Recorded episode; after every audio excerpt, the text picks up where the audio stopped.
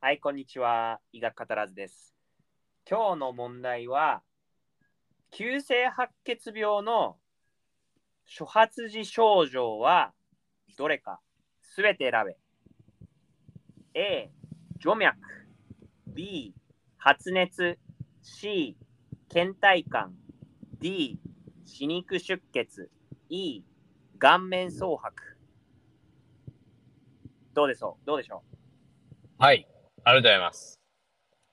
えー、今回は、えっと、急性白血病。う ?Yes。なるほど。じゃあ、その、リンパか骨髄かっていうのは、まあ、一旦どちらでもっていうことなんですかね。そうそうそう。とりあえず一回それを置いといて、なるほど。はい。流性白血病の、まあ、症状はい。はどれか。なるほど。で、えー全ってだと、せん、はい。選択肢の A う、ん。除脈でしたね。 A これブレディカリア。ブレディカリア。うん。除脈。これは、まあ、白血球がまあ増えてしまうということで、うん。うん、静脈はなんか関係ない気がするんですよね。うん。なんで、一旦ちょっとなしということで。なし。はい。はい。じゃあ B。発 E の熱。発熱。発熱。うん。これは、うん、これはまあ白血球ということで、まあそういう曖昧な話になってしまいますが、免疫系だからちょっと関係があるような気がするので、これは、うん、なんかあるんじゃないかな。うんうんうん。ということで、ちょっと B は一旦ありで。おおはい。次 C。倦怠感。で、これも、まあ、そういう、なんていうんですかね。まあ、風邪を、風邪をひいたじゃないですけど、まあ、そういった、免疫系のところに関係があるんじゃないかなと思うので、まあ、C も一旦ありで。 D。歯肉出血。これがね、わからないんですよね。歯肉はあの歯茎ね、歯茎。はいい。わゆるあ歯茎。はい。歯肉出血。うん、で出血、しかもただの出血ではなくて、死肉出血。うん。うーん。出血と白血球、死肉出血と白血球は関係あるのかなでもちょっとこれをわざわざ入れてくるってことはちょっとあるのかなみたいな。そういう若干試験テクニックっぽいですが。うんうんうん。なので、ちょっと D はね、今回ちょっとありにしてみます。はい。最後で、 E。はい。顔面蒼白。うん、まあこれは別に赤血球とかの話なのかなと思うので、ちょっと関係ない気がします。うん。とといいううことで、えじゃあー、B 答えはは、はい。そうですね。B、発熱 B。の C、倦怠感。うん D の死肉出血にします。惜しいめちゃくちゃ惜惜しいしこれすべて選べじゃなかったら、まあ、ほまあ、まあ、普通に合ってるっていうか、まあ、普通に全部その、ああの、的確っちゃ的確、その、除脈は違う。なるほど。答ええは、じゃあいいよ、いいよ。まあ、とりあえず一回答え言いますね。急性白血病の初発時症状はどれかすべて選べは、はい。 A の除脈はなし。はい。 ×です。B はあります。発熱はあります。はい。 C、倦怠感もあります。はい。 D の死肉出血もあります。ほう。で、E の顔面蒼白もあります。あー、なるほど。そう、だから顔面蒼白がちょっと違ったんだけど、はい。じゃあ、まあ違うのを一つ選べという問題だったら、まあ、ちょっと可能性はあったっていうまあね、そうそうそうそう感じですね。惜しい、はいでもすごい惜しい。あー、なるほど。顔面蒼白あるんだ。はい。うん。まあ顔面蒼白はじゃあ、なんで、なんであると思いますかうーん、顔面蒼白に白血病でなるとすると、うん。どういうことなんだろうな。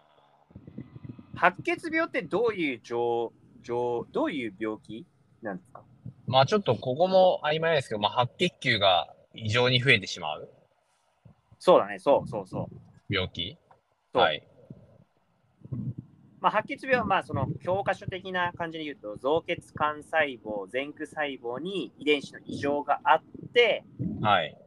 まあ、異常な学級白血病の細胞がめっちゃ増えるっていう増殖する疾患はい。が急性白血病ね。うん。で、まあ難しいことは一回置いといて、骨髄の中で、こう、なんていうの、こう、文行化き損ないじゃないけど、悪いはい白血、わく悪い白血、あのー悪い白血球のその前駆体、一個前のはい細胞が異常に増えるのよ、はい。それが末梢血にも出て、白血病っていうまあ状態になるわけ。はい。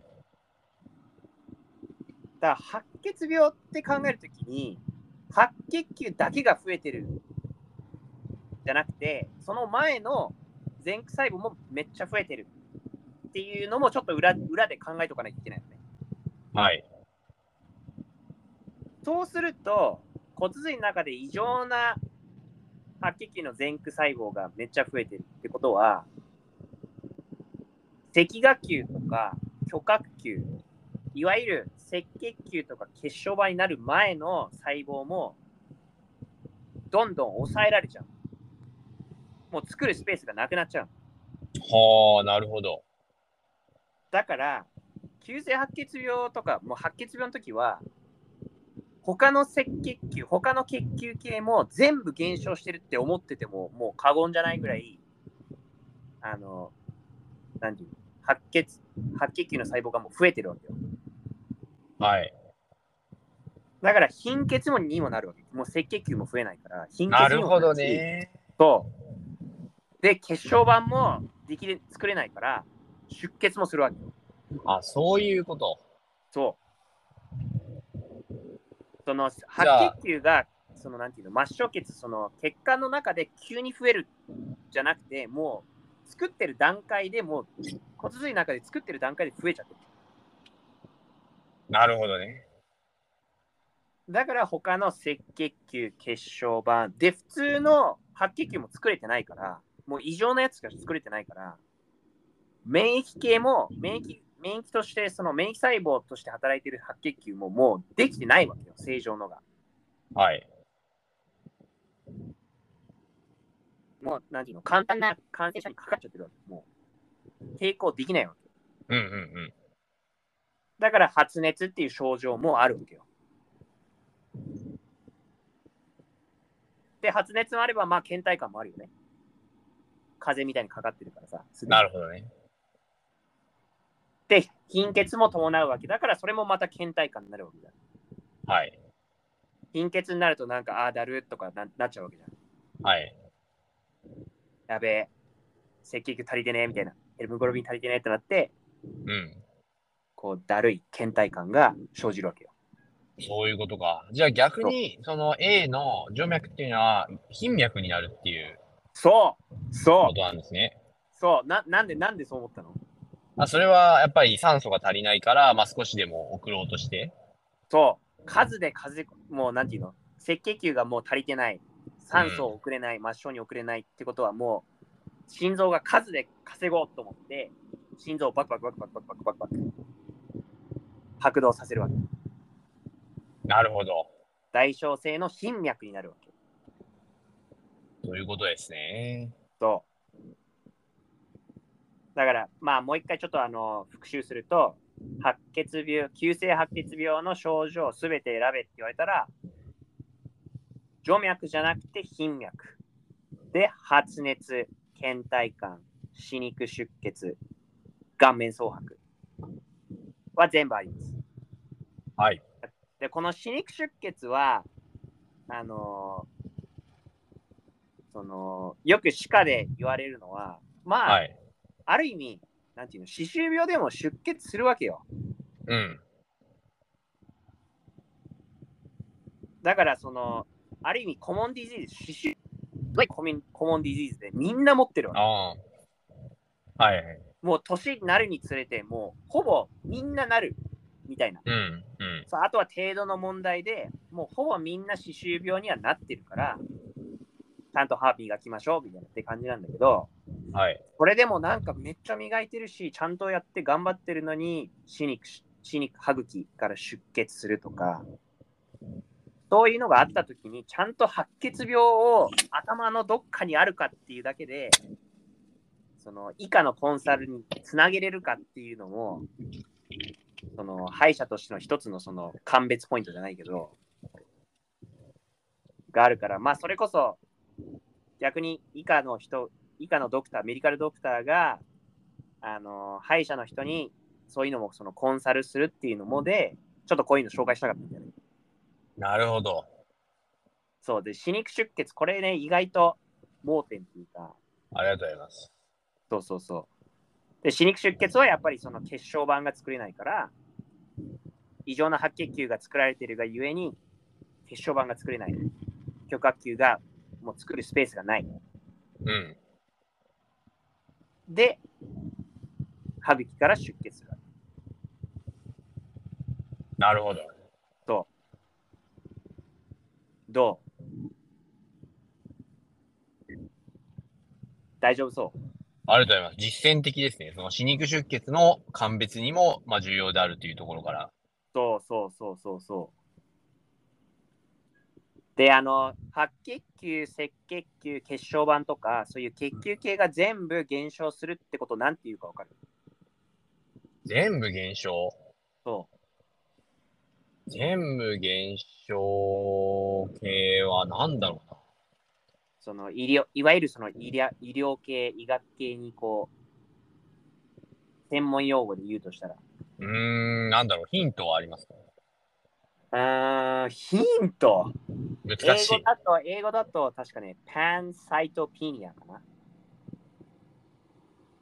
何、何サイトピニアパン、パン、PAN。ああー、は。なるほど。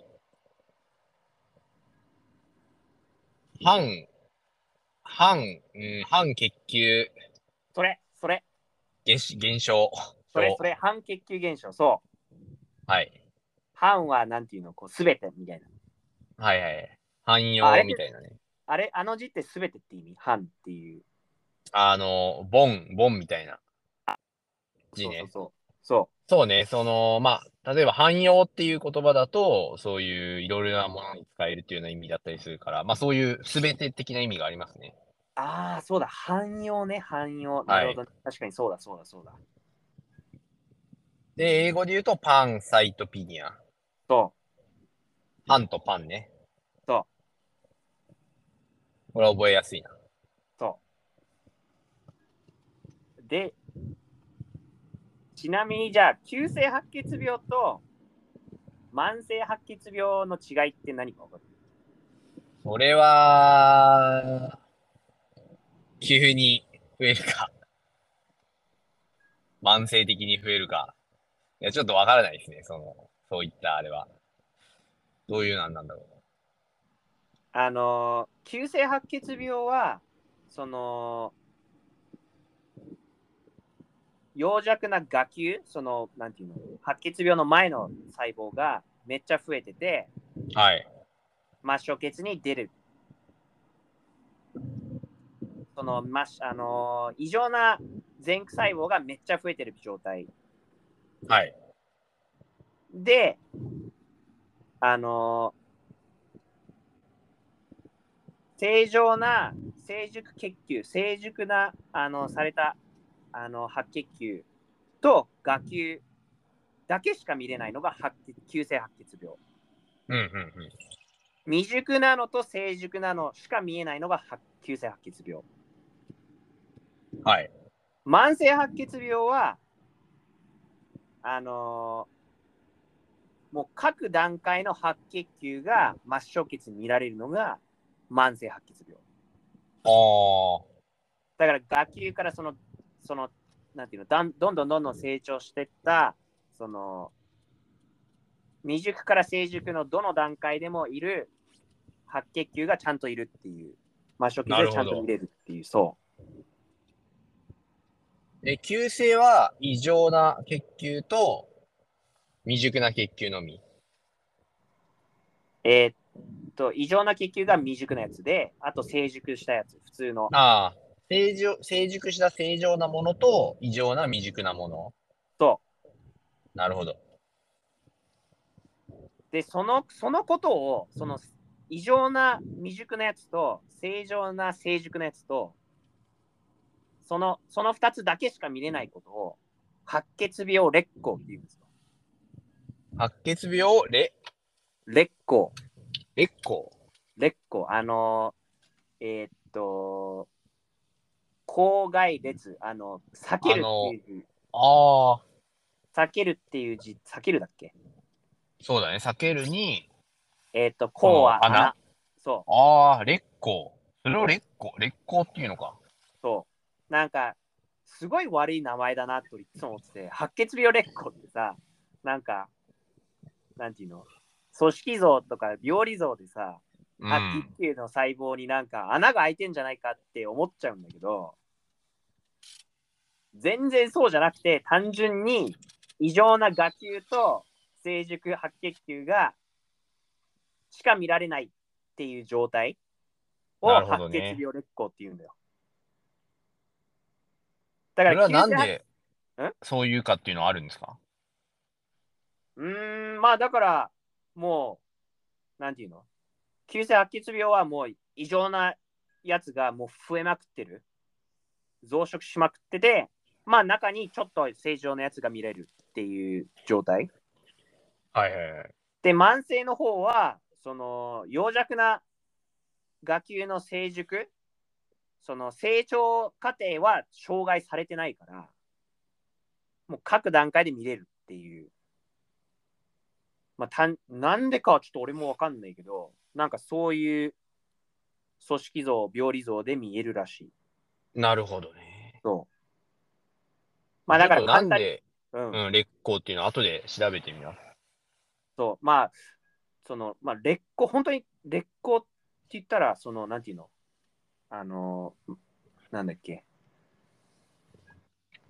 あの、グラフで見ると、その、画球と成熟白血球の間に、その、途中段階の画球が見れないっていうので、その、グラフがあ、そう、その、完全うん、へにここん、へこんでるってそうへこんいう、その可能性はあるよね。う、ちょちょ、あ、そう、そういうことなんですよ。ああ、そういうことなのそうそうそう。別にそそのれ形とかじゃなくて、ああ、そう、そのグラフのへこみのことを劣行って呼んでるっていう。そう。なるほどねそ。うまあまあ、そうそういうことですね。そうあ、これ多分またインスタで載せるかな、これは。白血病劣行ね、俺も最初本当にその、なんか形のことじゃねみたいなことずっと思ってて。でもこれ、もうその成熟段階で中間段階の血球が見られない。急性白血病は異常な画球、成熟成血成成熟白血球しか見れないっていうことが白血病劣行っていうのをもうなんていうの、後で知って、なんか衝撃だったよね。なるほど。それうは、んそういうの、意外とちゃんと説明してくれることが少ないから、なんで劣行って言うんだろうっていうのはね、そずう、っとそう、そう。疑問に思ってっていうのはありますね。そう、なんか、結構ね、その、大学の授業結構アドバンスだから、こうどんどんそういうこと当たり前としてこう、素通りしてっちゃうから、とそうだね。りあえずもう一回言うと、急性白血病は白血病劣行があると。慢性白血病はその白血病劣行がないと。はい。その白血病劣行は異常な画球と成熟白血球が見られること。はい中間段階の血球は見られないこと。って覚えててください。はい。いいですね。でも惜しいね。っすごいね。惜しいね。なんかまあでも考え方、考え方いいと思う、結構。そうね。考え方的なところ、だから、あとはちゃんとそういう細かいね、知識を進めていくっていうところが大事かなっていうのを思いましそたうね。そうそう。そう、その、なんとなくこういう感じだろうなっていう、その感覚はでもずっと取っといた方がいい。で、そのありが後とうにござい裏ます付け、そう、裏付けで医学的なその根拠をつければもう強いよ、そこは。ありがとうございます。いいですね。じゃあ、今日はこんなところで、はい。だ、お疲れ様でした。ました。